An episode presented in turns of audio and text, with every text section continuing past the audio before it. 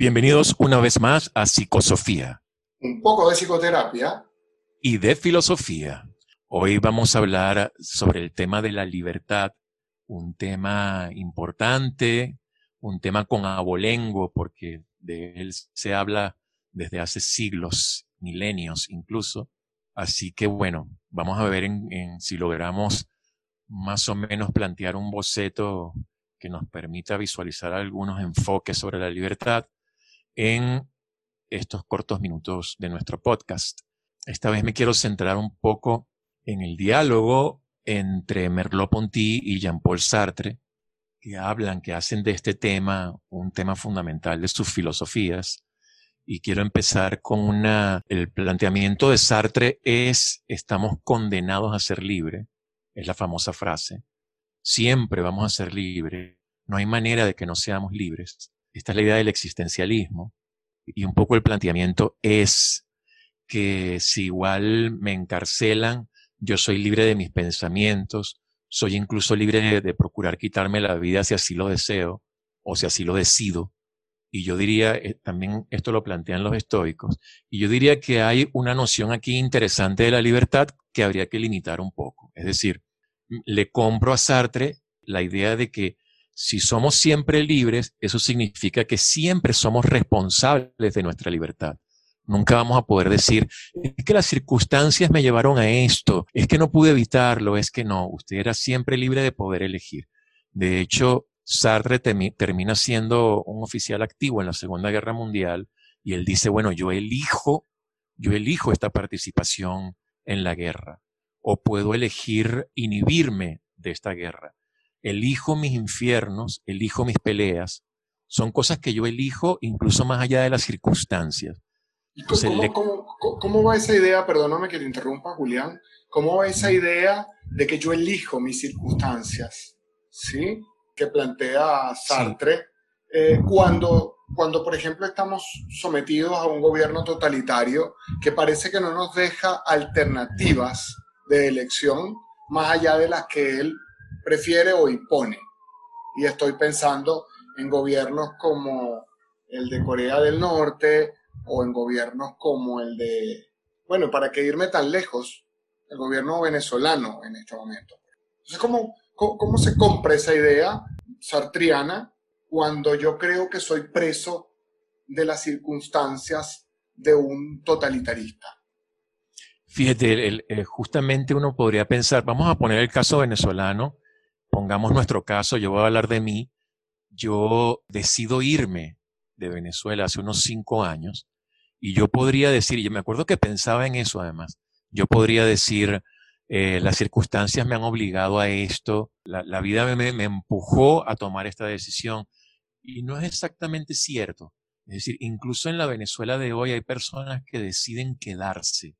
Entonces las circunstancias no te empujan a una cosa en particular, depende de qué estés decidiendo tú. Claro, posiblemente Sartre está siendo muy tajante. Hay cosas que no son tan así. Por ejemplo, un alcohólico decide ser alcohólico. Bueno, desde el punto de vista terapéutico y médico, no. El alcoholismo es una enfermedad. Tú puedes decidir salir de ella, pero tú no estás decidiendo ser alcohólico y sería, y sería muy cruel decirle, bueno, nada, sencillamente decide no serlo. Ahora, al propio Sartre, el médico le, le exigió que dejara de fumar y el tipo, para ser coherente con lo que decía, dejó de fumar. Dijo, bueno, sencillamente voy a decidir dejar de fumar. Pero digamos, no siempre es así, a veces es muy cruel, pero si yo tomo con pinzas la idea de Sartre y digo, bueno, me quedo con esto de yo elijo en parte mi circunstancia o en todo caso elijo lo que significan para mí, fíjate, en el caso venezolano hay personas que deciden quedarse, hay otras que deciden irse, hay otras que lamentablemente deciden quitarse la, la vida, han aumentado los, los suicidios y me imagino que en Corea del Norte será peor. De manera que las circunstancias se pueden entender de muchas maneras. Puede que en, Corea del Norte no sea tan, no sea tan terrible, perdón, porque eh, su gobernante decide manipular las estadísticas para que se muestre como, como una población muy sólida que no necesita suicidarse, ¿no? Claro, exacto. Pero entonces tú vas a decidir esto, este, y sobre todo vas a decidir qué significa para ti esta circunstancia y qué vas a hacer ante esta circunstancia que siempre te da varias opciones. Siempre te las da. Incluso aunque vayas rumbo al cadalso o lo que sea o a la guillotina, tú puedes decidir si esto es una desgracia o no, puedes decidir si vas cantando o no, como Écuba, ¿no? Que, que pide que le, que le desaten las manos para morir libre. Qué maravilla. Yo quiero, si me van a matar, me van a matar libre. Desátenme y venga, venga la espada. Esta, esta es mi decisión, así es como yo estoy asumiendo esto. Entonces la idea claro. lo que tiene que ver, lo que está queriendo decir es, tú no puedes, tú no puedes decidir cuáles circunstancias te van a llegar, pero puedes decidir qué hacer con tus circunstancias. Y eso me recuerda a esta frase que ya también hemos usado en el podcast, esta frase de Ortega y Gasset de yo soy yo y mis circunstancias. Sí, correcto.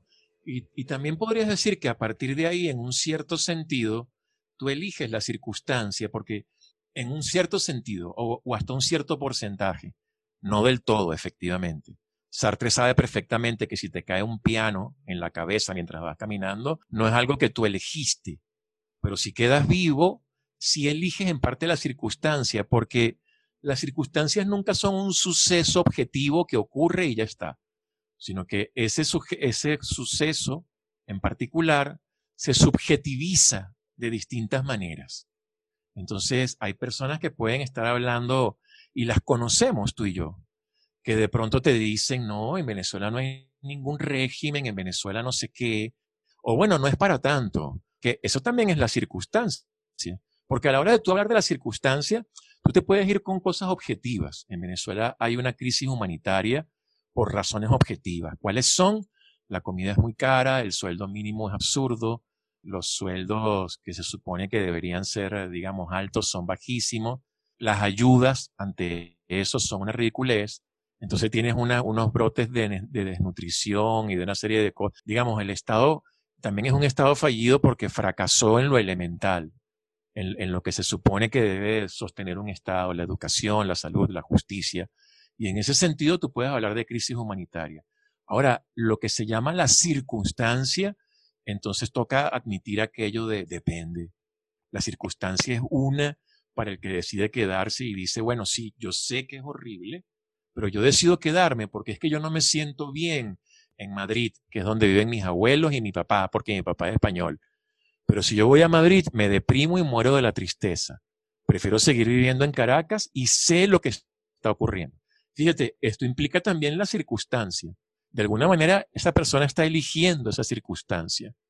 Ahora, la crítica que le hace Merleau-Ponty a Sartre me parece también muy importante. Y lo, que le dice Merleau-Ponty a Sartre en, en este primer punto es, si siempre somos libres, nunca lo somos. ¿Verdad? Es como que tú dijeras, si todo es blanco, en realidad nada es blanco y no hay colores. Los colores van a aparecer por contraste. Muchos colores se van a crear justamente con la mezcla de otros en ese contraste, en ese mezclote.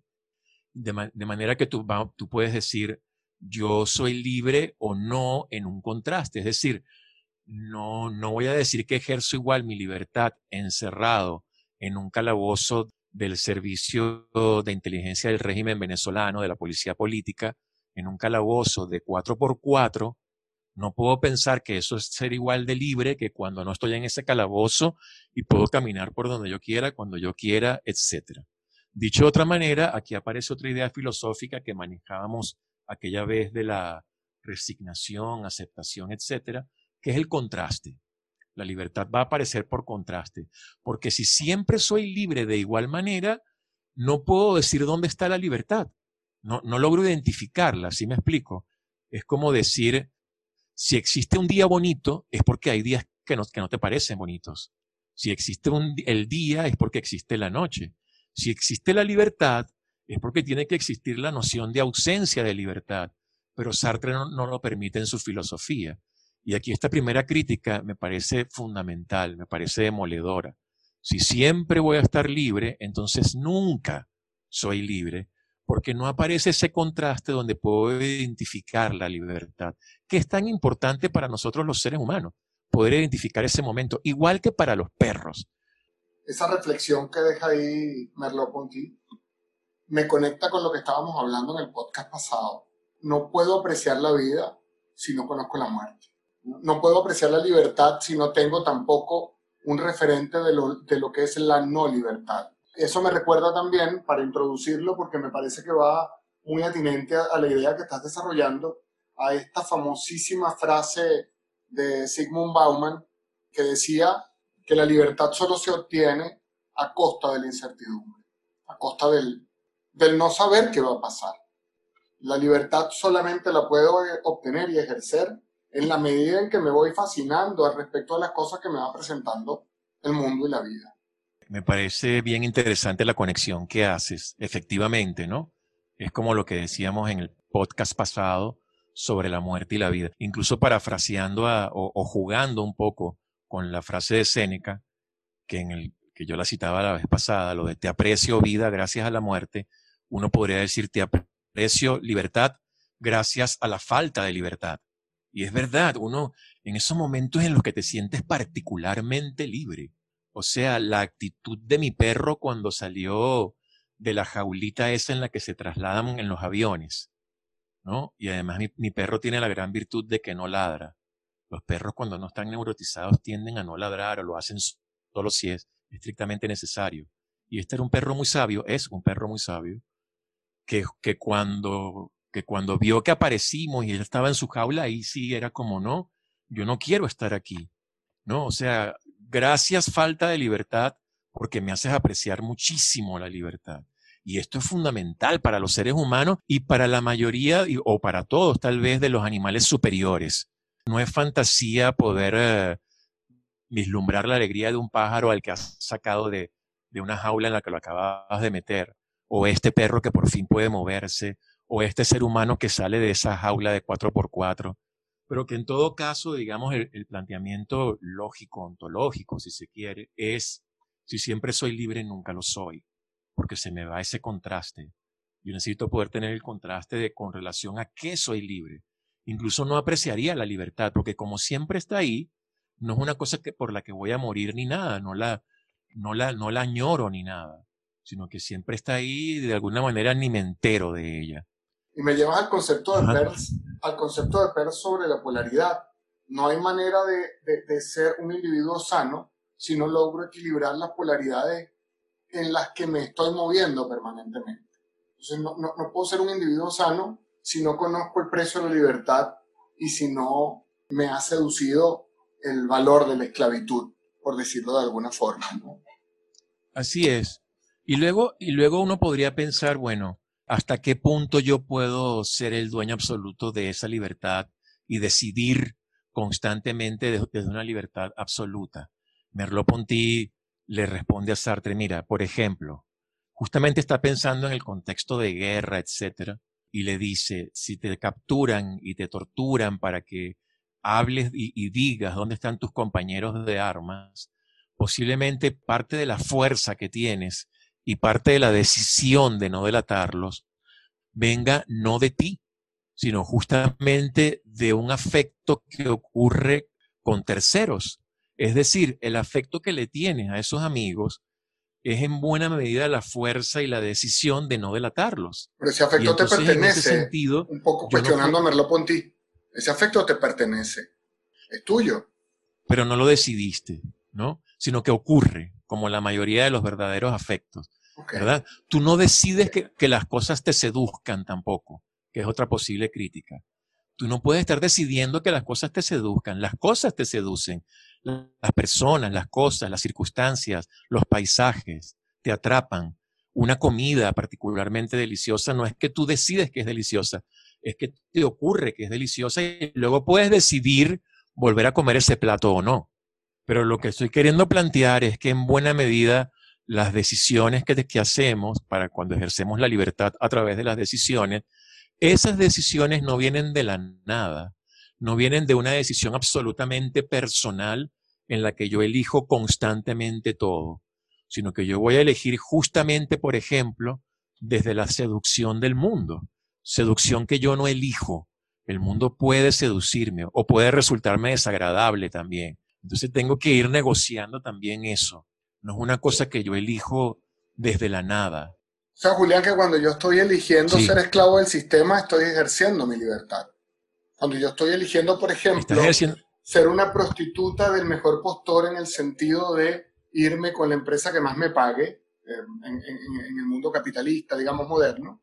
Estoy ejerciendo una franca y abierta posibilidad de libertad para someterme a ser esclavo de mi decisión. Para Sartre, él te diría, mira, sin ninguna duda y nadie te ha coartado para que lo hagas. Es decir, lo estás decidiendo desde tu absoluta libertad. Y Sartre diría, no me vengas con el cuento de que el sistema, no sé qué, etcétera.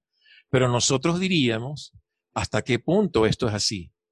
¿Hasta qué punto, por ejemplo, lo que estábamos hablando de la, del fracaso, creo que en el podcast pasado, ¿no? Tú citabas a López Pedraza, y ahora lo quiero citar yo. El tipo dice, cuanto concierne al fracaso, está fuerte, fuertemente reprimido, como si fuera lo último de lo que nos quisiéramos enterar. Y de pronto tú podrías pensar que estás en una sociedad que te ha bombardeado con la idea del éxito, que te ha bombardeado con la idea de que tú no puedes fracasar y que si eso ocurre es algo tan lamentable que mejor lo reprima, que es muy difícil decir que yo elegí eso. O sea, tampoco estoy diciendo la sociedad te determina y no puedes hacer nada al respecto. Pero de ahí no se sigue, ah, ok, yo entonces lo estoy eligiendo. No, hay una mezcla. Es una mezcla de las dos cosas. Y por eso es que en terapia y en filosofía yo puedo emprender un proceso para liberarme, por ejemplo, de estos cuentos chinos, de estas historias que me están eh, amargando la vida innecesariamente. Y entonces puedo descubrir y sentirlo y encarnarlo. Ah, se vale no ser perfecto, se vale fracasar. No pasa nada con fracasar. Me da además un aprendizaje. Lo tenía reprimido, aquí está lo del fracaso y estaba tomando decisiones por culpa de esta historia social en la que no debe haber fracaso. A la que debo rendirle, a la, que debo rendirle cuentas y éxito. Y además que desde el punto de vista de la psicoterapia, el trabajo último, digamos, de libertad es asumir, comenzar a asumir la responsabilidad de todo lo que me ocurre. Claro, y también hacerme consciente, ¿verdad? Porque, porque pareciera que Sartre no está considerando eso. Ya quisiéramos nosotros estar todo el tiempo conscientes de lo que hacemos y entonces a partir de ahí lo decidimos. Pero no es así. Yo podría no estar consciente de que reprimo el fracaso y de que es una especie de mandato social que hasta puede ser familiar, reforzado en la familia, y podría yo no estar consciente de eso, entonces sufrir y amargarme por eso, y un día desmontarlo, deconstruirlo, vivirlo de otra manera, encarnarlo de otra forma, y decir, no, hombre, sí, claro que sí, el fracaso es parte del asunto. Venga el fracaso. no de, hecho, de hecho, esta idea que estás trayendo sobre hacerme consciente de cosas, la habíamos abordado en el primer podcast cuando justamente decíamos que, bueno, ojalá y nosotros tomáramos decisiones conscientes, como tú bien dices que plantea Sartre y que ahí está la gran crítica, ¿no? Del punto de vista sartriano. En realidad, no, la mayoría de las decisiones que tomamos no son conscientes, como vimos en aquella discusión, y por lo tanto, un poco tenemos que ir liberándonos en la medida que vamos descubriendo cuáles son esas decisiones que estamos haciendo a nivel inconsciente. Así es. Y por otro lado, hay como un flujo de la vida y de la conciencia que yo no puedo interrumpir tan a la ligera. Yo no puedo jugar a, como soy totalmente libre, hoy decido que me voy a ir a la marina mercante a navegar los siete mares y mañana, como soy totalmente libre, digo, no, he decidido que mejor me hago filósofo.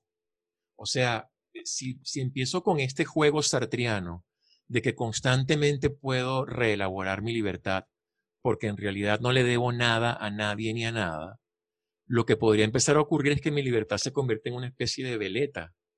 Y esta es otra crítica que le hace Merleau-Ponty. En realidad, nuestras libertades no es que nosotros no podamos cambiar de rumbo, por supuesto que sí, y podemos cambiar de idea, etcétera, y de parecer. Pero si esto ocurre constantemente porque mi libertad no se debe a nada, puedo terminar de nuevo en la nada. Y más bien lo que toca es entender que la libertad entra dentro de un flujo, dentro de un río, dentro de un camino que puede tener vericuetos, salirse a veces, vuelve, te vas por un, por un fluente distinto, etcétera. Eso me conecta, o sea, esa incapacidad que tengo de mantener un flujo más o menos lógico en mi vida, lo que me muestra es a un adolescente, y no me refiero al adolescente, a aquella criatura que está saliendo de la infancia, no, no, no. Me refiero al adolescente detrás del adulto que permanentemente está haciendo lo incoherente, que permanentemente está haciéndolo absolutamente desconectado y con falta de compromiso en las cosas que decide. Porque yo entiendo efectivamente esta idea de que eh, somos libres para tomar la decisión que querramos y hacer de nuestra vida más o menos lo que querramos en, cualquier momento. Pero también uno esperaría un, hilo conductor más o menos lógico en, en el traspasar de la historia de mi vida. Eso no quiere decir que no demos tampoco vueltas de timón profundas en algunos momentos. Pero si mi vida se convierte en una vuelta de timón permanente, entonces lo que estoy haciendo es dando vueltas sobre el mismo eje permanentemente, como un perro persiguiendo su cola. Y además es curioso porque eso nos parece lo contrario de la libertad, es justamente lo contrario. No puedo llevar a cabo un proyecto que implicaría comprometerme con ese propio proyecto un buen rato. En algunos casos podré dar, vuelta de timón, como dices tú, y en otros casos comprender que toca, bueno, estar ahí en este proyecto. Y luego otro elemento que podríamos comentar aquí sobre la libertad, ¿verdad? Porque, porque ya podemos ir como sintetizando una idea que es, hay una tensión aquí entre cosas que yo no elijo y que incluso no me doy cuenta de que estoy eligiendo y cosas que estoy eligiendo conscientemente, entre cosas que tienen que ver con una decisión tomada desde un contexto emocional o racional emocional, etcétera, y cosas que tienen que ver con el contexto donde me tocó nacer, vivir, etcétera. Lo que hay es esta tensión constante. Pienso de pronto en Foucault, ¿no? Que habla de una historia, por ejemplo, de la sexualidad o de una historia de la verdad. La idea de Foucault es, hay una historia de la verdad, él dice, deja bien claro, no es que la verdad no exista, eso sería una caricatura. No estoy hablando de eso, dice Foucault. Lo que estoy queriendo decir es que hay como muchas verdades en lo social que se presuponen así, sin más ni más, y que sin embargo tienen una historia. Y una vez que rastreas la historia, vas descubriendo lo arbitraria que puede ser esa verdad, o lo discutible que puede ser. Por ejemplo, puedes pensar en, la, en un cuadro de Alfonso XIV con unos, con unos zapatos de tacón alto, maquillado, con una especie de falda y una, espada enorme y una blusa rosada, y se supone que él está vestido como el macho guerrero rey más importante de Francia en ese momento. Eso sería exactamente lo contrario en nuestra época, donde el tacón alto no es de hombres, maquillarse tampoco, etcétera. Digo hombres en el sentido de, una verdad discutible, lo que se supone que es. Parece que en el discurrir de nuestra modernidad la masculinidad está rescatando ese tema de los tacones altos y del maquillaje, por ejemplo. Justamente por descubrir que había una historia, ¿no? Y que una vez que revisas esa historia, descubres la arbitrariedad. Porque ahora, digamos, un buen mandatario no estaría vestido así y tampoco tendría la espada. Curiosamente tiene un ejército increíblemente más superior que el de Alfonso XIV, que el de Luis XIV, y, no necesita esa espada porque no es una simbología que es importante en nuestro momento ahora. Entonces, claro, también esto nos lleva a pensar desde dónde yo tengo mis criterios de libertad, porque no es solamente una cosa social. Quiero tener la libertad de ejercerme de tal manera. Digamos, nunca voy a poder hacerlo sin ningún atavismo social. Así como antes era tacones altos, ahora es de otra manera. Incluso uno podría decir, la masculinidad la pongo en tela de juicio porque está de moda ponerla en tela de juicio, no porque yo sea totalmente libre. ¿no? Entonces, ese elemento está ahí y yo lo puedo aceptar también. Puedo aceptar que soy hijo de mi época. Eso me puede permitir no creerme todo lo que me diga la época, poder entender que hay mucha arbitrariedad en eso y también entender que esos son los parámetros que tengo, por un lado. Y también puedes pensar en unos parámetros que van más allá de la época. Entonces dice Merleau-Ponty, por ejemplo, ¿dónde se supone que aprendí la noción de tamaño? Para luego tomar decisiones, por ejemplo, voy a escalar esa montaña que es grande. ¿Dónde aprendí que la montaña es grande? Bueno, lo aprendí con un cuerpo, con un cuerpo que a la vez tiene un tamaño y que a la vez ocupa un lugar, ¿verdad? Somos sujetos psicofísicos y esa, y esa esa relación que tengo con el mundo, donde yo también soy un cuerpo más, un objeto más, porque nuestros cuerpos son también un objeto más entre los objetos del mundo, me enseñó lo que era grande, lo que era pequeño, etc. O me dio esas nociones, como también me dio las nociones de desplazamiento. A se, se desplaza hacia B y los niñitos lo ven moverse, ¿no? Y el, y el, y el niñito de un año extiende la mano para agarrar el llavero en una dirección determinada. Él decidió que esto era así o lo aprendió del mundo. Aprendió que en el mundo, con él como sujeto psicofísico, podía pensar en direcciones, en lugares, en alto, pequeño, etc. Fue con el mundo, fue en mi relación con el mundo donde puedo sacar estas nociones. No las decido yo. Y eso, me, y eso me lleva a la idea que me gusta además y que estás tratando de contrastar, evidentemente, entre, entre el punto de vista sartriano y el punto de vista de Merleau-Ponty, me lleva a la idea de que no somos completamente libres, nuestra libertad está sujeta a nuestras circunstancias. ¿sí? Las circunstancias, a su vez, están sujetas al vaivén o al devenir del mundo, que es una cosa que no puedo controlar absolutamente.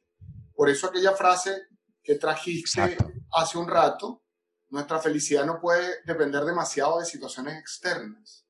Es demasiado valiosa. Porque para mí, al menos desde el punto de vista psicoterapéutico, soy libre en la medida en que puedo ejercer mi felicidad.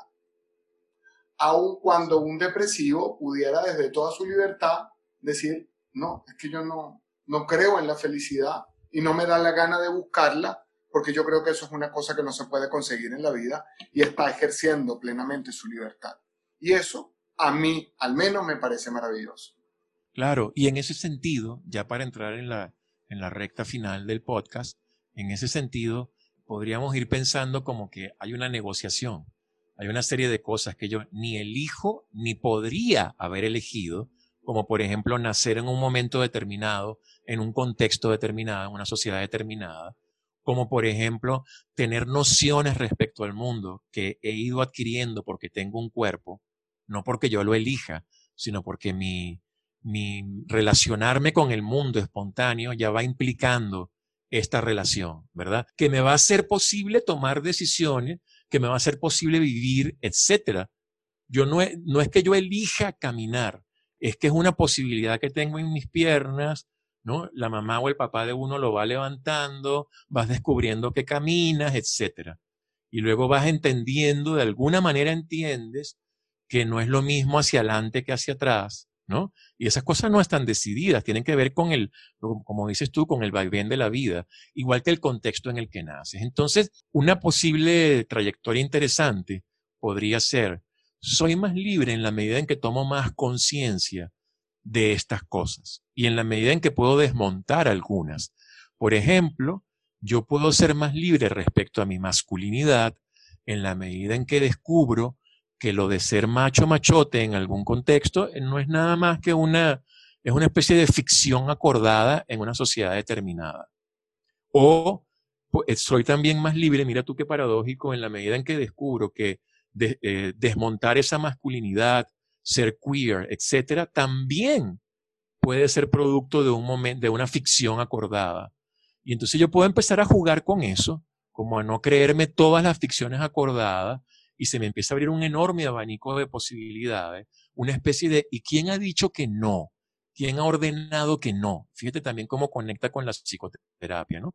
Me va haciendo por un lado más consciente de los cuentos chinos. Mira, yo suelo poner el ejemplo de un papá y una mamá que tenían clarísimo que su hija no puede tener hijos fuera de un matrimonio. Y la hija, por supuesto, porque así es la vida, tuvo un hijo fuera del matrimonio, desterrada, ¿Qué lograron estos buenos señores? Lograron perder a su hija y a su nieto. Eso fue lo que lograron. ¿A fuerza de qué? De un cuento chino, de una ficción acordada, una, ficción que se acordó en ese contexto familiar, donde decían es importantísimo que tu, tu hijo nazca en el matrimonio. Y jamás se plantearon quién ha dicho eso, dónde está escrito, en qué parte aparece eso como una cosa inamovible. ¿Cuánta pérdida de libertad, Julián? Cuánta pérdida de libertad hay en ejercer a pie juntilla los prejuicios que la sociedad nos enseña. Exacto. no ser capaces de cuestionarnos. Ahí está, como nunca me lo planteo, ¿no? Nunca me hago consciente del, del cuento chino y nunca accedo a una libertad más sana, lo que tú estabas diciendo, ¿no? ejercer mi felicidad y, digamos, explayarme en ella, ir ganando cada vez más terreno. Y, uno puede partir de ejemplos así muy sencillos. Eh, qué sé yo, mamá no puede echarse a dormir porque los niñitos necesitan que... ¿Quién ha dicho?